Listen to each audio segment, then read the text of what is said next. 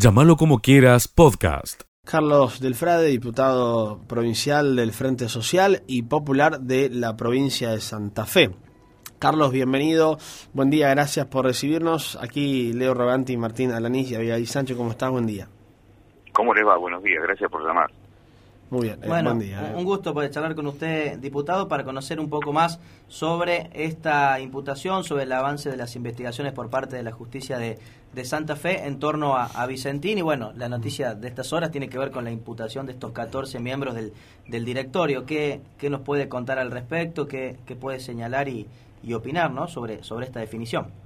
Para nosotros es una excelente noticia porque por primera vez en la Argentina empiezan a caer detenidos los delincuentes de guante blanco que fugaron 791 millones de dólares que eran del Banco Nación a través de la complicidad de funcionarios del Banco Central de la República Argentina y del Banco Nación durante los tiempos del macrismo y era confirmación de que Vicentín en realidad fue transformada en algo que se había basado durante 90 años en la producción, en lo que era la filosofía del casino, de multiplicar el dinero por el dinero. Por eso este fallo puede ser muy importante, la detención, la prisión preventiva que seguramente se va a pedir por un término que puede llegar hasta 50 años de prisión es muy importante y ahora lo que hay que hacer es recuperar el dinero que fue paraísos fiscales porque se necesita para todo el pueblo argentino y fundamentalmente el mantenimiento de la fuente de trabajo y lograr que en el comercio exterior de granos haya la empresa argentina más importante en eso, que hasta el año 2018 era Vicentín, se recupere para el pueblo argentino. Así que ahora hay que seguir trabajando y que esta gente detenida empiece a contar cuáles fueron las complicidades políticas que generaron tanta impunidad. Asimismo, eh, diputado, leíamos que la empresa ha puesto a disposición 5 millones de dólares, ¿no? Como fianza caución, para sí. mantener en libertad a los 14 o, o a alguno de los imputados. y especialmente algunos de los imputados, a Ajá. Escarel, que es el actual presidente del directorio, Alberto Maco, un hombre muy vinculado a intereses empresariales porteños, así que yo me imagino que debe ser por allí, igualmente después lo desmintieron, pero lo cierto es que están ofreciendo eso por los pasillos de tribunales para zafar de la cárcel, con lo cual directamente, a mi entender, es una confesión de partes.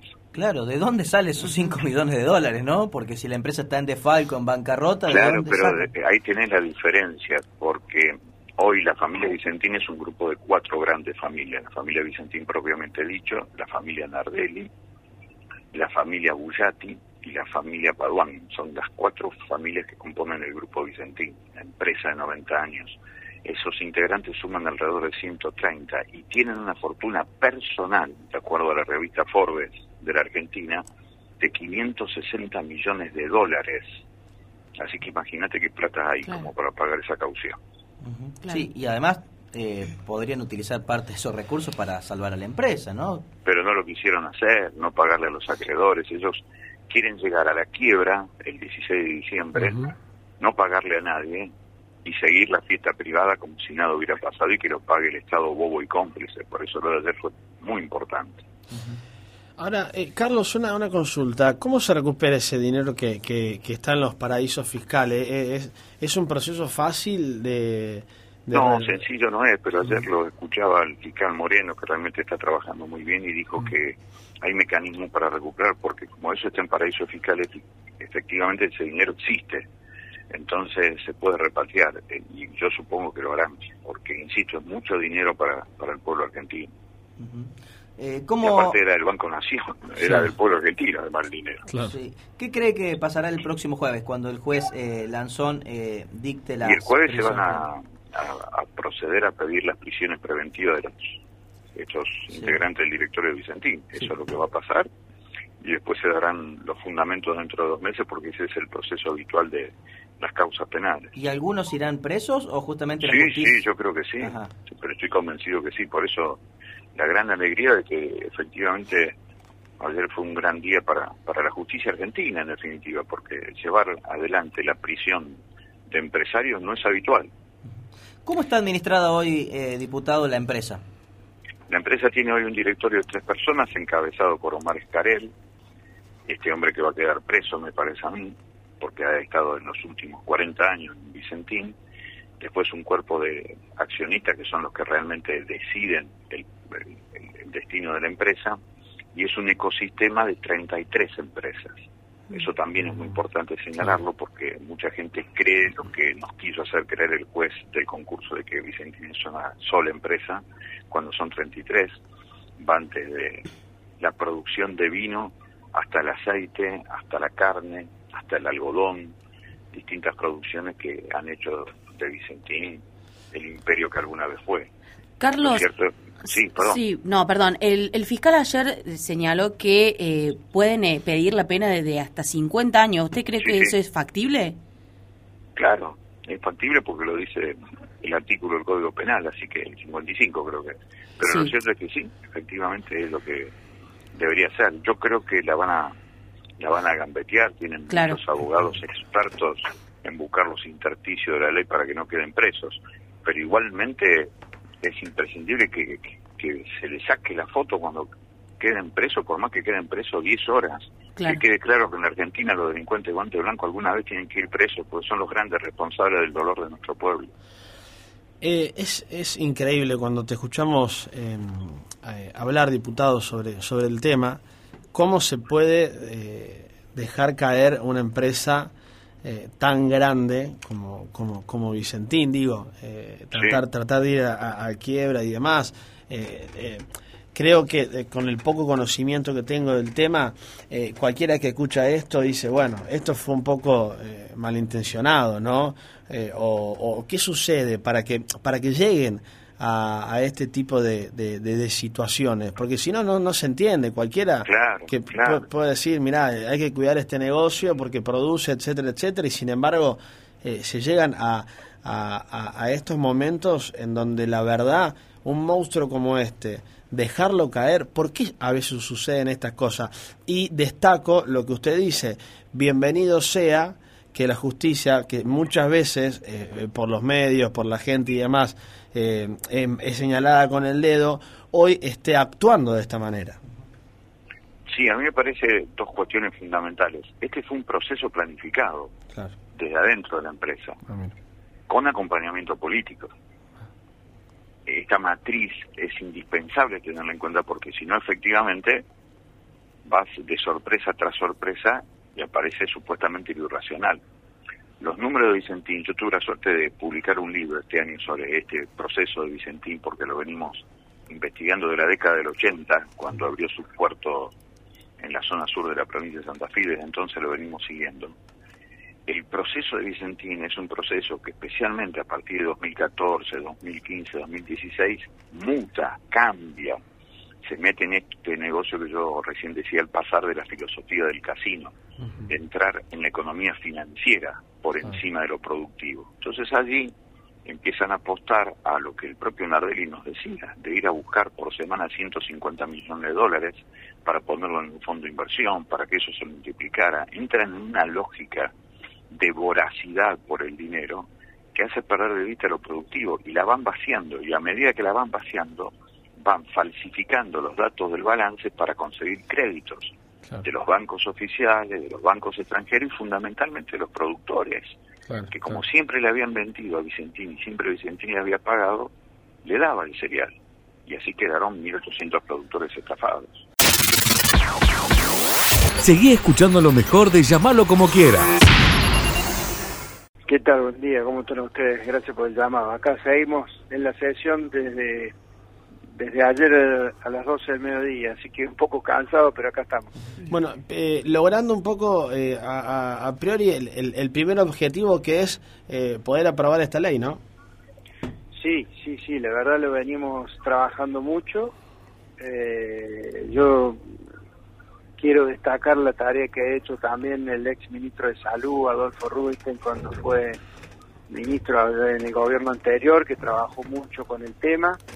Después el senador eh, Cobos, que logró la media sanción del Senado, y, bueno, desde hace un año estamos trabajándolo en, plenarios de, comisiones, porque son cuatro comisiones las que intervinieron en este tema, y hemos logrado, bueno, un consenso importante, hemos escuchado a los profesionales de salud, a los nutricionistas, a las, a las asociaciones de consumidores, a las industrias, eh, y hay un consenso muy importante en cuanto a, los objetivos que busca la ley. Esto es, por un lado, advertir fácilmente a los consumidores cuando están por eh, adquirir un producto en cuanto a que ese producto, de acuerdo al perfil de nutrientes de la Organización Panamericana de la Salud, tenga un exceso en sodio, exceso en azúcar eh, o exceso en grasa.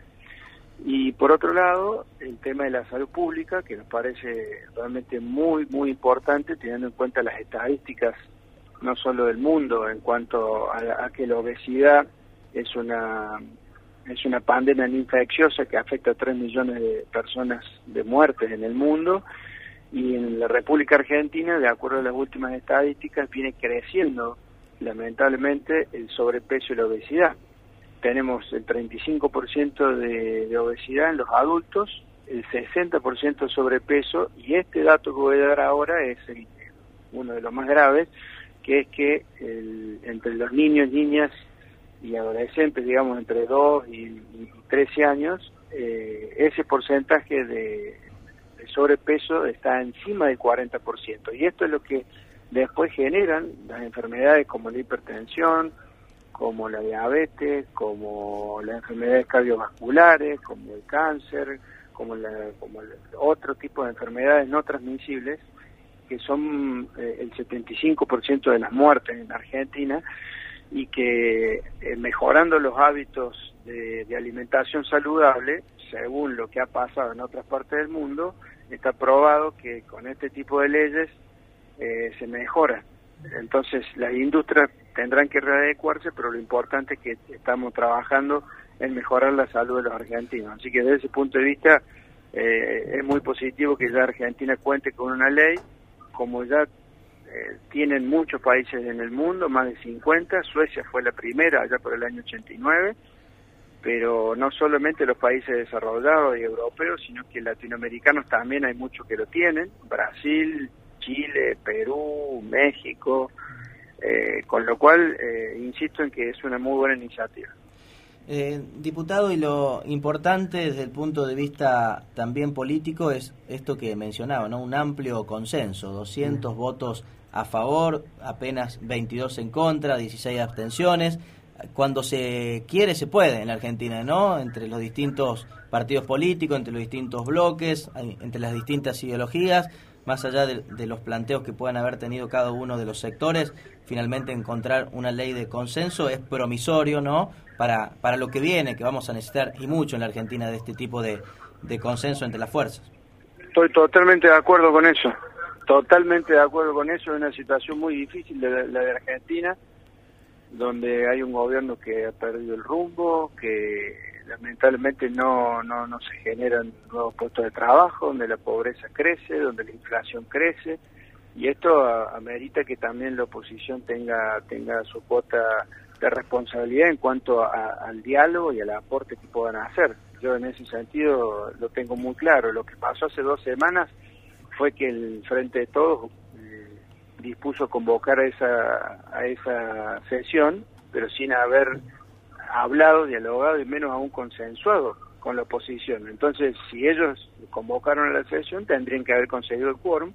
Bueno, no consiguieron el quórum por el, cachetazo electoral que recibieron el 12 de septiembre en las pasos, donde, donde muchos de los aliados ya no son aliados, pareciera que eh, el gobierno y el kirchnerismo es un barco a la deriva, y, bueno, eh, eso, eso es lo que ha pasado, y bueno, por suerte eh, se ha podido acordar este temario y son muchas las leyes que estamos tratando.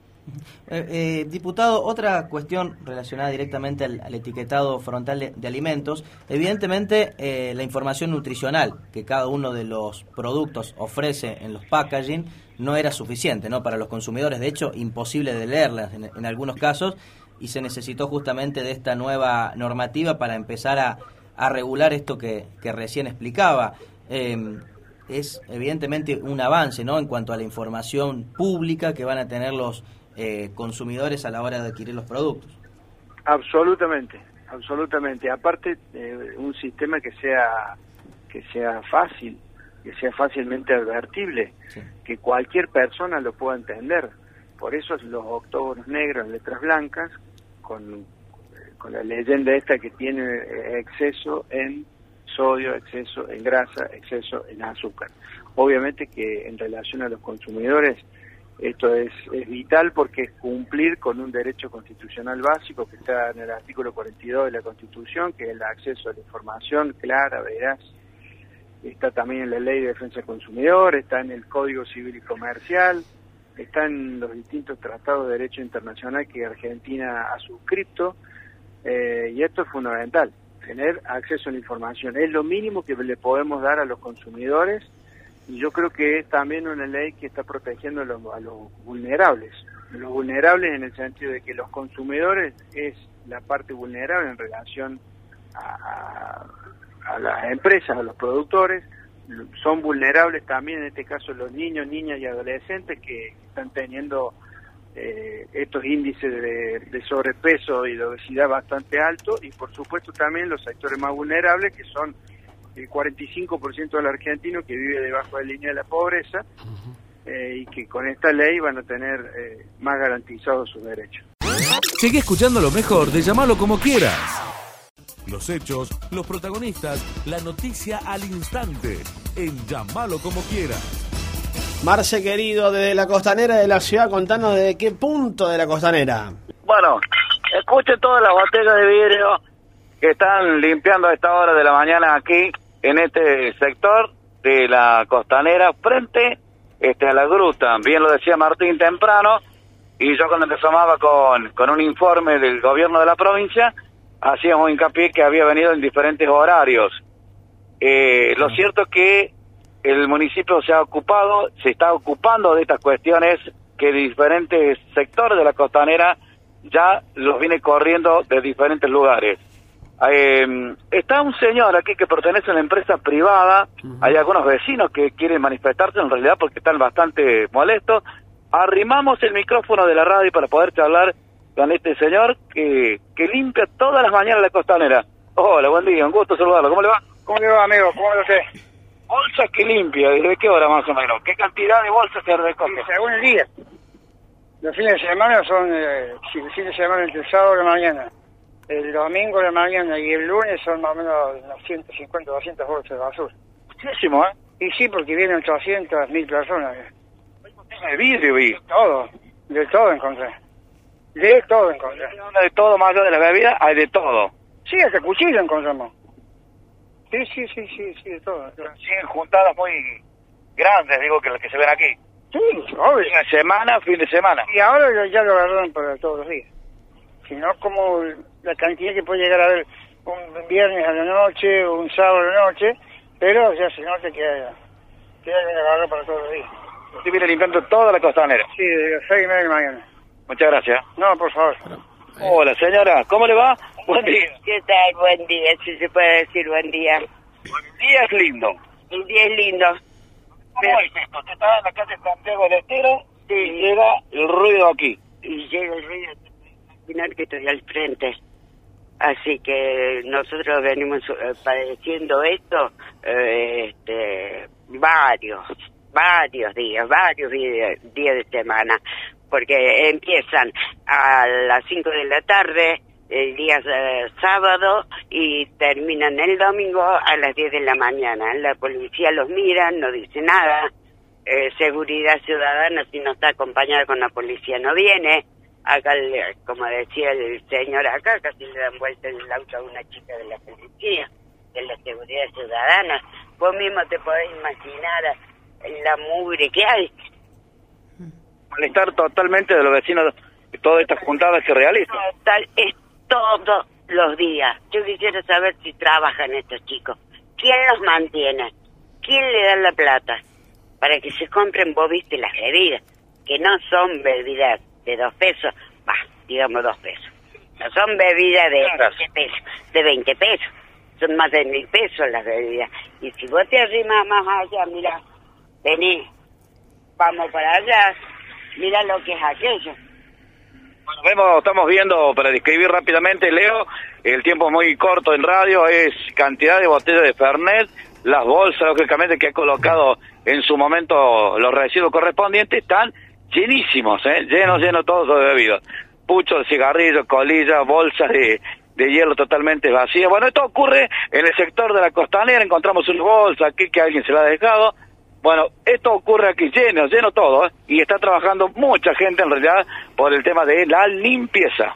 Marce, eh, esto es frente a, para ubicarnos geográficamente frente, a la, gruta, frente a la gruta eh, en lo que es la intercepción de Puente Alberdi.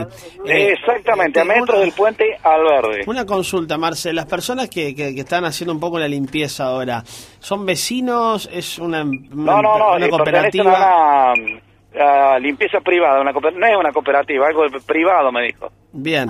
Eh, una consulta, recién hablábamos con una persona y, con, con, esta eh, señora. ¿Esta señora es una vecina del lugar o también forma parte del equipo de, que... No, es una vecina. Es una vecina. Bien, ¿la, tenés al lado? Ah, eh, para preguntarle, trasladarle la pregunta a Marce Vos. Eh, eh, ah, te escuchando. ah, bueno, bueno, bienvenida. Esto sucede en, particularmente en este año.